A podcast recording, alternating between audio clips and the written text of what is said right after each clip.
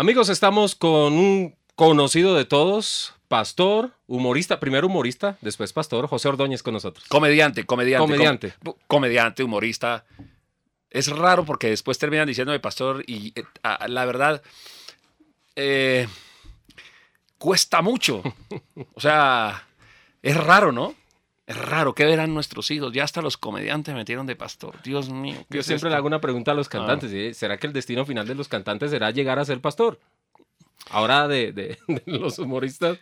Eh, sí, no, yo, no. yo, yo anhelo, yo anhelo que los comediantes definitivamente ejerzamos como comediantes. Yo eso de ser pastor me lo vine encontrando por el camino debido a que dediqué gran parte de lo que yo hacía a buscar que los matrimonios eh, se organizaran, a contarles. Empecé contando mi testimonio, luego me pusieron a recoger las ofrendas, cuando se dieron cuenta que yo para eso no servía.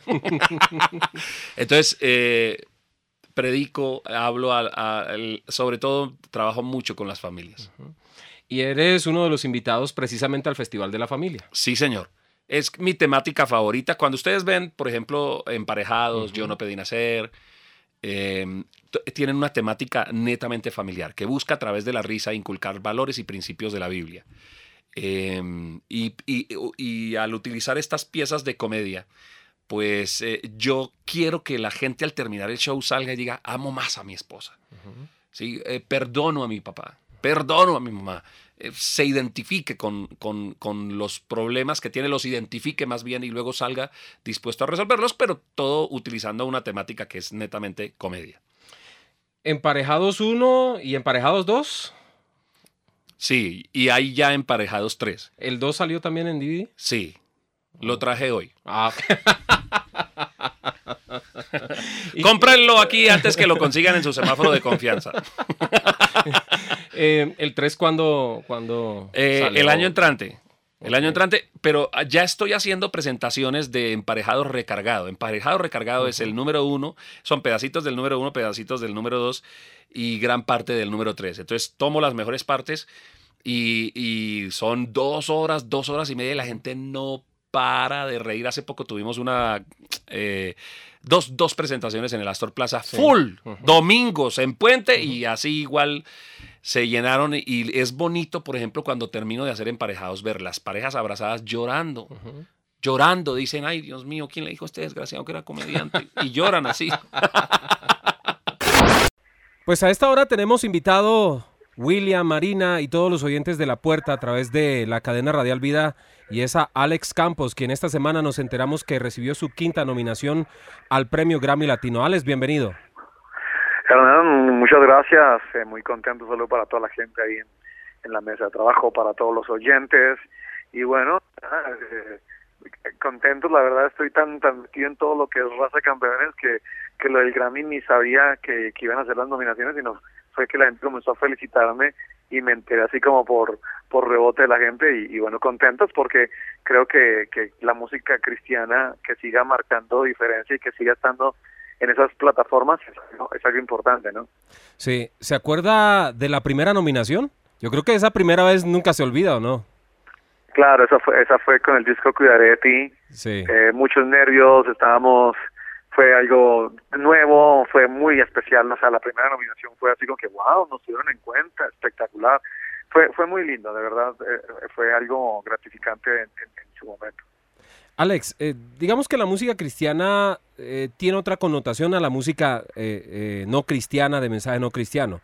Y uno siempre dice, no sé si será la frase, la frase de cliché, pero eh, la música cristiana no se hace para, para, para pensar me voy a ganar un Grammy con este disco. Exacto, creo que ninguno de, los que estamos nominados, o creo que, bueno, eh, ninguno de los que lleguemos a hacer música cristiana lo hacemos para ganarnos algún disco. De hecho, yo eh, dentro de mi, dentro de la, mi perspectiva decía, bueno, los Grammy creo que nunca se ganan para tener una categoría cristiana.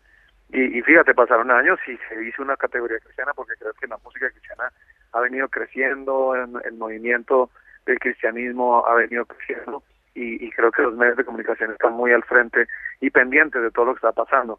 Ah, así que yo creo que es, es, es como ya algo algo eh, que se añadió y, y que nosotros tenemos que utilizar como una herramienta de evangelización, ¿no? Creo que es una plataforma diferente a la que nos hemos acostumbrado a estar y, y, tenemos que hacer presencia allí no creo que como cristianos necesitamos hacer presencia en, en, muchos en muchos eh, lugares y nosotros como músicos cristianos pues que estemos allí creo que eh, nos da la oportunidad de poder llegar a gente que tal vez desde otras plataformas desde otros lugares no lo vamos a, a tener la facilidad Sí, esta nominación llega en un tiempo nuevo para Alex, porque cambia de casa disquera.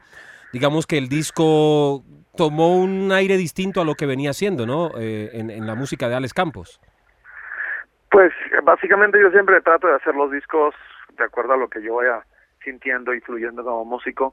Quisimos hacerlo en bloque y bueno, vinieron ideas como bachata, tango, un poco más latino, un poco más, más un sencillo, un sonido un poco más natural, al, al, estar obviamente grabando todos en, en bloque. Y, y bueno, el hecho de estar trabajando ya solamente directamente con mi disquera que es Envy Records y con la distribuidora que es su presencia, eh, nos da la facilidad de, de, tener algunos movimientos diferentes y obviamente pues igual, ¿no? Creo que el, todo lo pasado hecho con, con canción, eh, trabajando con ellos en la distribución fue algo también muy especial y creo que el mismo Marcos fue uno de los gestores para que la música cristiana pues estuviera en, en reconocida y, la tuvieron en cuenta en lugares como estos, como el, el, Latin Grammy. Amigos de la cadena Radial Vida y de Libertad 1520 AM. A esta hora tenemos un invitado muy especial desde la ciudad de Puerto Rico. Está con nosotros Daniel Calvetti. Daniel, te damos una cordial bienvenida. Hola Hernán, muchas bendiciones. Bueno, Daniel Calvetti, em, salmista, ¿ya con cuántos años de ministerio? Bueno, comencé cuando tenía cinco años de edad, pero grabando CD, eh, deja ver, eh, 2010, no, 13 años, 13 años ya. Ya, ya pronto a celebrar, no sé, 14, 15 años de ministerio hacer un evento especial o algo así? ¿O no, o no has pensado en, como una celebración especial de, mi, de mis primeros 15 años de ministerio? No, no lo había pensado, pero me acabas de hacer pensar. bueno, Daniel, no, es un, es un gusto tenerte. Eres uno de, de, nuestros salmistas queridos en nuestra radioestación. Hace más o menos un año estuviste en nuestra iglesia ministrando en las reuniones, también estuvimos hablando en la radio. ¿Y qué ha pasado de ese tiempo que hablamos hasta ahora en el ministerio de Daniel Calvetti? Bueno, eh, eh, muy involucrado con mi familia. Eh, tengo tres chiquillos lindos, dos varones y una niña junto a, mi esposa Chari, y 12, 10 y 8 años. Y bueno, están en esa edad que están creciendo aceleradamente y, y he decidido viajar un poquito menos para estar mucho más con ellos y en su crecimiento. Y bueno, he propuesto eh, ser parte mucho de, pues de, su niñez y, y, he estado básicamente dedicado mucho a la familia, aunque obviamente viajando también eh, mucho y bueno, y sirviendo en la iglesia local donde mis padres pastorean aquí en Puerto Rico, junto a mi esposa dirigimos específicamente el, el grupo de matrimonio y bueno, y ayudamos un poquito en la pastoral también. Así que bueno, eso es lo que he estado haciendo en este tiempo. Y en nuestros especiales hay invitados. Ellos son De Luz, una banda nueva colombiana. Eh, si decimos Javier Serrano y Juan Botello, siempre en los créditos de los discos, de muchos discos de Alex Campos y de otros salmistas, lo escuchamos allí en las guitarras, en los pianos, arreglos y demás. Pero ya como banda están lanzando su primer sencillo que se llama Sopla. Muchachos, bienvenidos a los micrófonos de libertad. Hola a toda la gente, muy felices de estar aquí, gracias por invitarnos. Hola, hola a todos, eh, felices, felices de estar acá. Bueno, ¿cuándo decidieron eh, ustedes, eh, Juan y Javier, empezar? Dijeron, bueno, nosotros estamos ahí detrás de los arreglos, de la producción, de las guitarras y demás, pero ¿cuándo decidieron formar banda? Aunque muchos dicen, pero ¿será que dejaron de trabajar con Alex? Bueno, realmente la decisión no la tomamos nosotros. El Señor nos fue arrinconando hasta que, hasta que nos impulsó a hacerlo. Eso fue hace unos años atrás que empezamos ya a componer las canciones. Igual, pues De Luz existe hace ya, antes de conocer a Alex, ya estábamos trabajando en De Luz, solo que quedó en un stand-by. Y bueno, ahora estamos súper felices con el resultado de, de lo que es el disco de Luz y el primer sencillo Sopla. Em, solo de luz, los que dan la cara son ustedes, Juancho y Javier, pero el resto de la banda, ¿quiénes son? Bueno, tenemos dos amigos eh, muy especiales. eh, Diego Vega está en el bajo y Jesús Zárate en la batería. Nos están acompañando siempre. Em, algo particular de este disco es que en la producción estuvo Kiko Cibrián. Uno dice, en su primer disco, que esté Kiko Cibrián, eso es eh, grandes ligas, ¿o no? Sí, pero bueno, para Dios no hay nada imposible. Digamos que nosotros no buscamos ni siquiera a Kiko. Lo más normal sería decirlo, bueno, lo buscamos y lo encontramos, gracias a Dios. Realmente Dios acomodó todas las cosas, hizo que él pudiera escuchar una de nuestras maquetas. La gracia de Dios hizo que se enamorara de ellas y bueno, él quiso producir el disco, él mismo nos ayudó a conseguir los fondos. Esto también fue un milagro del Señor y por eso decimos que Dios se encargó de hacer el disco, ¿no? Aquí estamos con una invitada y, y se trata de Cristín de Clario. Eh, primera vez que la tenemos en vivo y en directo en las estaciones de la cadena Radial Vida. Cristín, bienvenida. Gracias, un placer estar aquí contigo, Hernán. Bueno, acabas de grabar un disco en vivo en tu natal Puerto Rico, Eterno. Life. Sí, Eterno Life nos tiene muy emocionados. Acabamos de lanzarlo hace dos semanas y media. Estuvimos en Puerto Rico, como bien dijiste, en el Coliseo de Puerto Rico. Nos unimos más de 10.000 personas para adorar al Señor y fue una noche espectacular en la presencia del Señor. Algo especial sucede cuando tanta gente se une con el simple fin de darle gloria a Dios y esperar que Dios se mueva como quiera. Has participado en las producciones de muchos salmistas amigos en vivo, en estudio, pero esta es tu primera experiencia sola, es decir, con tu banda, haciendo tus canciones, invitando también a otros salmistas, ¿no? En vivo sí, es mi primera experiencia y fue algo que el Señor nos habló hace varios años, estuvimos tres años planificando para hacerlo nada más. Y entonces eh, llevarlo a la, a la plataforma por fin fue más que un sueño hecho realidad, fue, fue grato saber que lo estábamos haciendo porque sabíamos que Dios lo quería así. Si fuera por nosotros, continuáramos haciendo discos de estudio porque son un poco más fáciles de producir. claro. eh, Eh, y el andamiaje que tuvimos, y- claro, y uno está tranquilo, uno lo hace Ah. en su tiempo, no tienes que hacer toda la producción en una sola noche y de una vuelta y ya. Ah, pero fue una experiencia que ahora que la probé, me va a costar volver al estudio solamente, porque hay algo muy especial, como dije, que ocurre cuando se une la gente. Y nosotros quisimos con Eterno Life abrir a la cortina de lo que ocurre en nuestros, nuestras presentaciones en vivo, porque cuando se hace un disco en estudio, eh, estás tú, estás tu equipo de trabajo y, y haces las cosas a, a tu manera, pero cuando estás juntamente con la gente, que, que pierdes la dinámica de espectador y espectáculo, ¿Mm? y todos se unen a participar igual para exaltar a Dios y para experimentar la presencia del Señor manifestada entre medio nuestro, con bendiciones, con libertad, con salvación, con sanidades. Eh, es algo muy especial que siempre nos toca el corazón y queríamos compartir eso y, y que quedara guardado en un proyecto de aquí hasta la posteridad. Y aquí están los invitados a través de la cadena Radial Vida. Y uno de nuestros invitados, y que siempre nos da gusto eh, entrevistarlo y tenerlo aquí al frente, hacía rato no lo veía. En ese entonces tenía cabello. Así. Ahora no. No, no, todavía lo tengo. Lo que pasa es que tengo el peinado invertido. ¿Ah, sí? El recorte invertido. lo tienes en la barba. Michael Rodríguez, bienvenido. Amén. Bendiciones, Hernán. Un privilegio hermoso poder saludar a toda la audiencia. En el dulce nombre de Jesús, contento de estar nuevamente en Colombia. Muchos años haciendo música, pero Michael hizo un stop muy largo. ¿De cuánto tiempo? El 2006. El último proyecto que se hizo como Michael Rodríguez fue como una serie, Sí, dos volúmenes. pero solo logró salir uno. No, salieron los dos. Oh. Porque el disco se hizo Corazón Cora- Agradecido. Corazón agradecido. Pero la dinámica era, se grabaron los dos discos juntos, Ajá. pero uno se hizo en vivo. Ok. Entonces, se supone que hubiese sido volumen 1, volumen 2, Volumen dos. porque era la experiencia de adoración. El proyecto de Corazón Agradecido era un proyecto dirigido a, a renunciar a las tendencias, Adicciones. a las adicciones. a las adicciones. Es una herramienta para, para salir de la adicción basado en el libro de Efesios, tomando la armadura de Dios, y también pues una experiencia de adoración. Pero entonces la disquera, pues parece que no entendió bien el concepto. Y era volumen 1, volumen Volumen 2. dos. Pero entonces le no le pusieron volumen 2 al segundo, así que. Pero son cosas que pasan.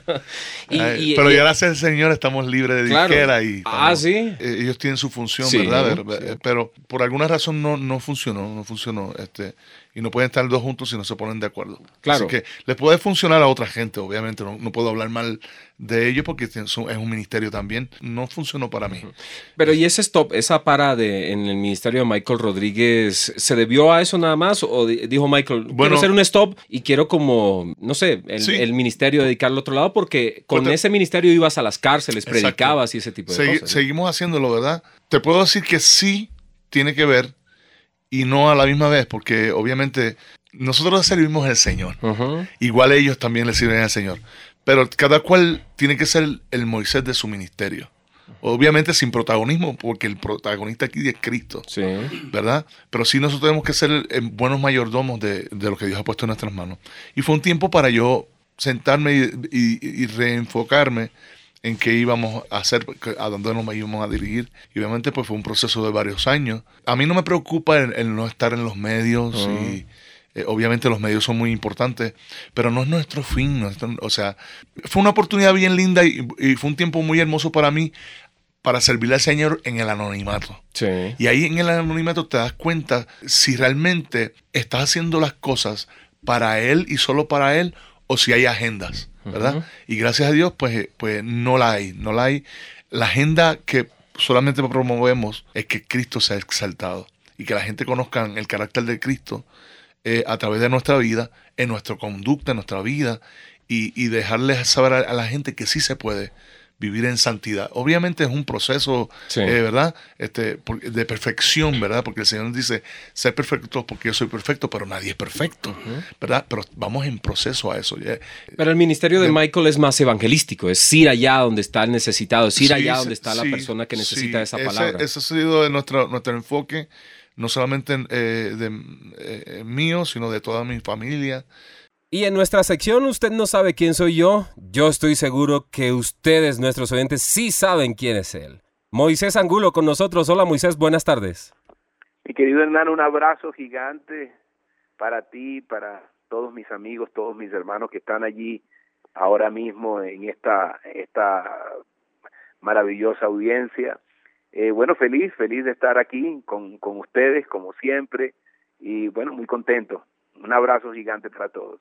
Pues Moisés Angulo es un amigo de la casa hace muchísimo tiempo, actor, eh, cantante, salmista, adorador y creo que hasta pastor o todavía no. Eh, ahí estamos, ahí estamos en el camino. Ahí hacemos parte del liderazgo de la iglesia y ahí estamos capacitándonos, preparándonos. hacemos parte, de, soy diácono y, y bueno, siendo el, camino cada día, ¿no? Bueno, eh, va en ese proceso, ¿no? Así estamos, ahí estamos. Pero se ve, se ve como pastor o más bien como alguien. Claro, claro. ¿Sí? Claro que sí, claro que sí. Ah, ya. Porque, eh, porque bueno, uno dice, bueno, algunos tendrán el llamado, pero otros seguirán eh, haciendo evangelismo. Sí, a mí me gusta mucho, mucho la parte pastoral. yo me, sí, pastoral, y, pero obviamente yo me, me, veo mucho como, como evangelista, ¿no? Me, me encanta, me, me siento muy cómodo allí. Pero pues, eh, si viene y, lo nombran a uno en la, en la iglesia como pastor, pues obviamente lo, lo recibiré ese, ese eh, honor eh, infinito de, de, de ser pastor. Bueno, Moisés Angulo recientemente em, regresó a la televisión. ¿Después de cuántos años? Muchos años, pues estaba realmente en la, en la presentación de un, de un programa que, que estaba allí eh, de cámaras escondidas, y ahí duré varios años. Sí, presentador, eh, ¿no? sí, sí, como no, hace como siete u ocho años, pero en, lo que tenía que ver con las telenovelas, no habíamos podido coincidir con, con los eventos que, que vamos haciendo, pues casi que todos los fines de semana, aquí y en otras partes. Entonces, para la televisión, los que no, tú lo sabes, pero hay, hay personas que no lo, no lo saben, eh, eh, se necesita y se requiere demasiado tiempo.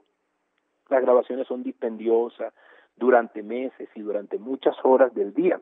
Sí. Entonces, pues obviamente no, no habíamos podido coincidir con algunos proyectos que me hubiera gustado hacer y con Celia pudimos coincidir muchas, muchas cosas y, y e hicimos ese ese proyecto donde hago un, un, papá testarudo además me encantó hacerlo porque es un hombre de, de doble moral sí. eh, decía en casa una cosa y hacía hacia otra y entonces es un ejemplo de muchas veces la gente vive con, con máscaras, ¿no? Sí. Con, con máscaras ante la vida. Y, y, y este que tendría que ser, yo soy un papá alcahueta y Mm. trato de, de que mi hijo eh, poder servir de, de impulsor y servir de plataforma para que ellos vuelen lo más alto posible, ¿no? Y Sí. entonces, y este hombre no, al contrario, este hombre, el papá de Celia Cruz era un hombre que, que no quería que ella, en su egoísmo y machismo, que ella fuera cantante por temor a que de pronto se volviera una, como decía él, una cualquiera, una copera, mujer de la calle. Hola amigos de Libertad, aquí estamos una vez más en los especiales festivos y hoy tenemos una invitada muy pero muy especial, apenas con 16 añitos. Ella es Eva Luna, hija de el ya reconocido cantante Ricardo Montaner. Eva Luna, bienvenida a los micrófonos de Libertad. Hola, muchísimas gracias, qué rico estar aquí. ¿Hace tres meses en Colombia? Sí, ya tres meses y ya me voy. Y sí, no me quiero ir. ¿Qué te gusta de Colombia?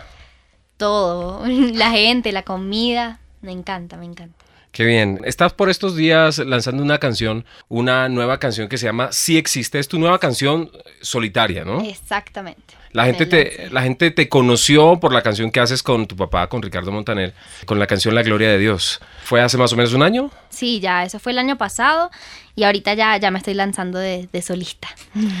¿Tu primera canción así, lanzándote al ruedo, como decimos, fue La Gloria de Dios? Sí, sí, mi primera canción y lo muy chévere que fue con mi papá, así que quedó entre familia. ¿Habías hecho antes algo, cantado? Sí, bueno, yo siempre cantaba y cantaba en, en las giras de mi papá con él y, y bailaba también y eso, pero nunca, nunca había grabado una canción. Además que también actúas, eh, cantas, bailas. Sí. Una Ay. familia muy musical, ¿no? Ay, sí. A mí me encanta, es muy rico porque, por ejemplo, en la casa nunca hay silencio, o sea, siempre hay algún instrumento, alguna canción o algo sonando. ¿Fue fácil para, para tu papá convencerte o difícil? ¿Cantemos esta canción, La Gloria de Dios? O... Muy fácil. Él dijo, ¿sabes qué? O sea, yo quiero que tú grabes esta canción conmigo, me parece muy chévere. Y yo, pero de una. me encantó la idea, me pareció. Obviamente es como, wow, o sea, aunque sea mi papá igual, es un súper artista, entonces es, es muy, pues fue, fue un honor muy grande. Aquí estamos en los especiales de Libertad a través de los 1520 para todo el sistema Vida Internacional con un invitado de lujo como siempre tenemos en nuestra radio y se trata de Gadiel Espinosa al cual saludamos a esta hora. Gadiel, bienvenido a los micrófonos de Libertad. Ah, muchas gracias, mano. Un gusto poder estar aquí contigo otra vez. Sí, sí, sí. Poder verte. No cambias, tú estás igualito. A mí cada día se me cae más el pelo. Y a mí me crece un y a poquito ti más. te crece más, mano. Pero bien. No, contento de estar acá una vez más, de compartir con ustedes y bueno, siempre será un gusto poder estar acá. Pero visitas mucho Colombia, ¿no? Muy seguido vienes. Bueno, gracias a Dios, eh, esta es una nación donde las puertas se nos han abierto. Dios ha sido muy, muy fiel con nosotros. Regularmente sí estamos unas tres o cuatro veces al año, Al año. al año aquí en, en Colombia y, y bueno, pues yo encantado de la vida, mano. La nación de mi mujer, eh, ¿qué te puedo decir? Colombia es una nación donde hay tanto que aprender, tanto que, que llevar para nuestra nación también y, y nos sentimos privilegiados de que Dios nos haya tomado en cuenta para poder bendecir esta nación también y que las puertas se mantengan abiertas ya por tantos años. Gadiel inició muy joven eh, en todo esto de la música. ¿Cuántos años ya de ministerio, Gadiel? Bueno, si no me equivoco, estamos hablando de entre 22, 23 años ya sirviendo a Dios aquí en el ministerio. Wow, que, que es bastante eso. ¿verdad, Bastante tiempo, claro. Si yo estoy jovencito, tengo como 27 años de... No, no, acabo de cumplir 37 hace dos, dos días. Somos contemporáneos, Sí. modelo 75. Mínimo, mano. sí, sí, muy joven empezamos en, en el ministerio, tomamos el llamado en serio desde los 12, casi 13 años y bueno, hasta aquí el Señor nos ha ayudado. Iniciaste al lado de Marcos Witt, ¿no? Sí. Haciendo voces de fondo en, en los proyectos que en ese entonces eh, visitaban muchas ciudades de Latinoamérica. Eh, no solamente, bueno, tú participabas en las grabaciones, pero pues esto se extendió como en ese avivamiento de esa época, ¿no? De la, del nuevo mover de la música cristiana que inició, bueno, que iniciaron muchos salmistas más, pero yo creo que Marcos Witt eh, fue el abanderado de todo ese movimiento. Sí, tuve, tuve esa dicha de, de poder ser parte de- del ministerio de Marcos desde el año 91, desde tú y yo, imagínate. Ujú. Tú y yo, eh, Aquí estamos en los especiales del Sistema Vida y hoy tenemos un invitado muy especial y es Evan Kraft. Él acaba de lanzar su primer disco en español que se llama Yo Soy Segundo. Había lanzado un disco en inglés que se llamó Giant. ¿cierto? Sí, gigantes. Ok, ¿hay canciones de este disco Yo Soy Segundo que están en ese, disco? ¿O este disco en español Yo Soy Segundo es totalmente escrito para este disco? Sí, nuevo, escrito, inspirado, diferente. Um, hay una canción que es Brillamos que yo traduje, um, pero es un disco anterior que se llamaba um, Spotlight, que, que- pero es, era una de mis primeras canciones de alabanza que he escrito y, y quería compartirlo en español. Pues Evan es muy joven, tiene 22 años. ¿Desde cuándo escribe canciones y toca la guitarra? Y...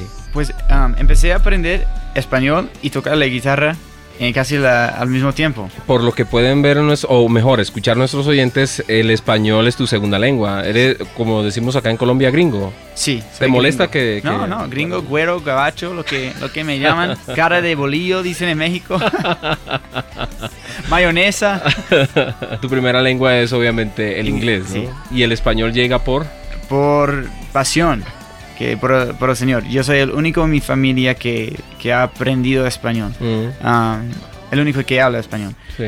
Pero mi papá me regaló una guitarra um, eléctrica eh, que por mi, mi cumpleaños, cuando cumplí 12 años. Y empecé así y eh, no había nadie que, que quería hacer la alabanza en nuestro gru- grupo de jóvenes. Pues yo me hice voluntario y empecé así. Y aprendiendo español, pero no tenía dirección, no tenía motivación, aparte de solo aprender, porque todo el mundo tiene que tomar dos años en el bachillerato. ¿Y así aprendió el español en, en la escuela o Ah, un poquito, clases de español? Un, poquito. Yo fui a España a estudiar Ah, ok. más y, y trabajaba con me- um, misioneros en México y yo vine aquí a, Co- a Colombia el año pasado y ahora estudio español en la universidad como carrera, um, literatura, cultura, historia, todo.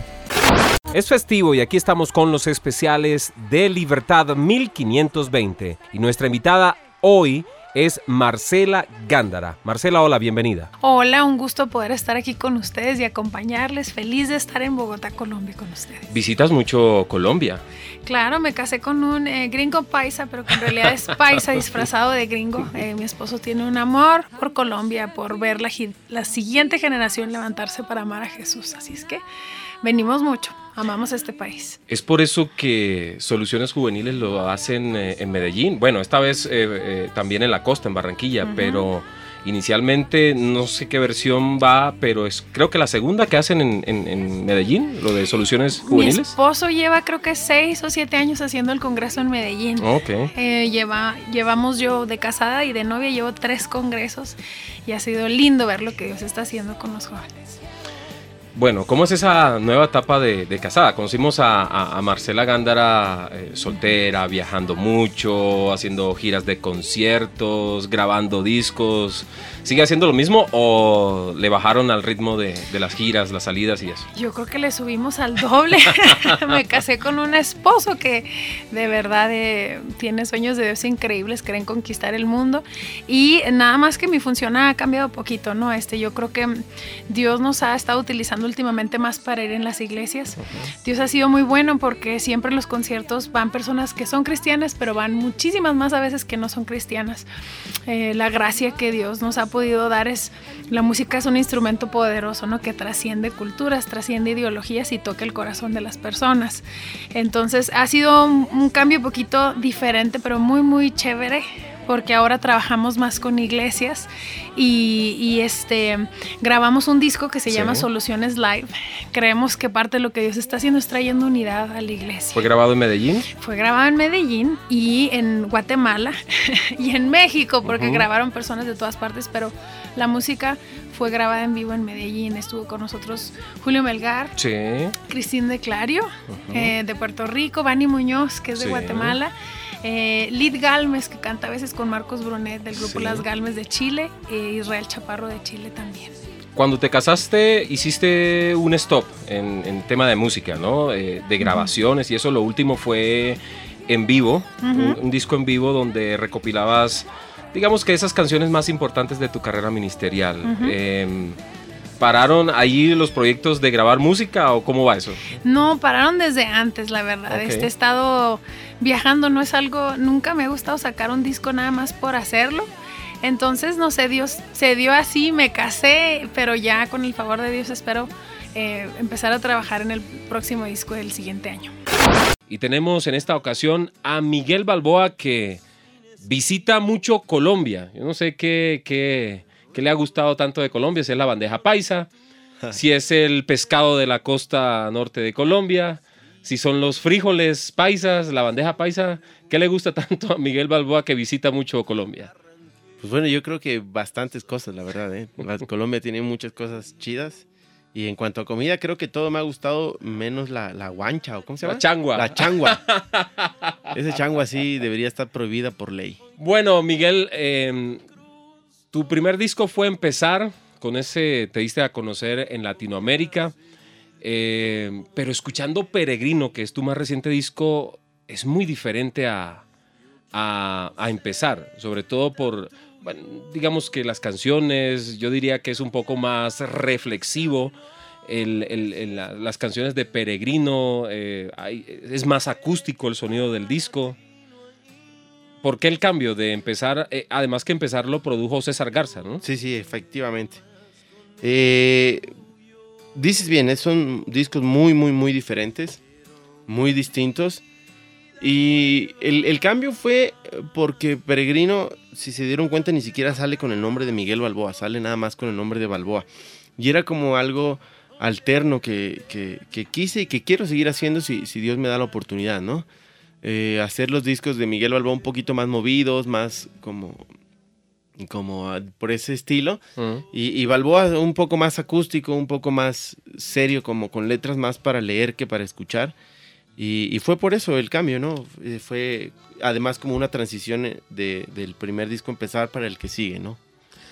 Pero, pero vas a conservar esas dos figuras, Balboa y Miguel Balboa. Pues espero, si Dios me lo permite, yo creo que sí, igual y ya no me llamo ni Miguel ni Balboa y me cambio el nombre. a- Además a que la gente te va, no te va a reconocer a mucho por la, por la barba y por... Exacto, sí, ya, ya de por sí la banda ya me cree talibán. Eso es el problema cuando va a, lo- a los aeropuertos eh, mirar el pasaporte, pero usted no es el del pasaporte, señor. Sí, ¿Eh? sí, sí, ¿Y me se ha tenido dicho. problemas en, en lo- los aeropuertos? O? No, la verdad que hasta ahorita, bendito Dios, no, no, para nada. Para nada. Y espero que siga así, carnal. Ah, bueno. Bueno, estamos con el dúo Tercer Cielo, quienes eh, yo creo que están llegando a Colombia en el mejor momento de su carrera. Eh, dos nominaciones eh, pasadas a los Billboard, eh, presentaciones por todos lados. Esperaba Tercer Cielo después del cambio de, de- de integrar eh, a Evelyn al ministerio. Todo lo que está pasando ahora con Tercer Cielo. La verdad estamos sorprendidos con lo que Dios está haciendo. Nosotros, cuando llegó el fin de Tercer Cielo en la otra versión, pensé que, obviamente, y repito, era el fin. Pero no, Dios tenía algo especial. Ahora junto a mi esposa, eh, me siento contento que Dios también está bendiciendo a Marcos Yaroy, del otro integrante que estaba conmigo antes. Pero la verdad no, no sabía la magnitud de lo que Dios quería hacer hasta que ahora lo estamos viviendo. Bien, ah, yo escuché una versión de la canción Creeré con R. Kelly. Eh, ¿Fue I Believe? ¿Fue real o fue después eh, en estudio que tomaron voces y lo hicieron? Ese encuentro, ¿qué pasó ahí?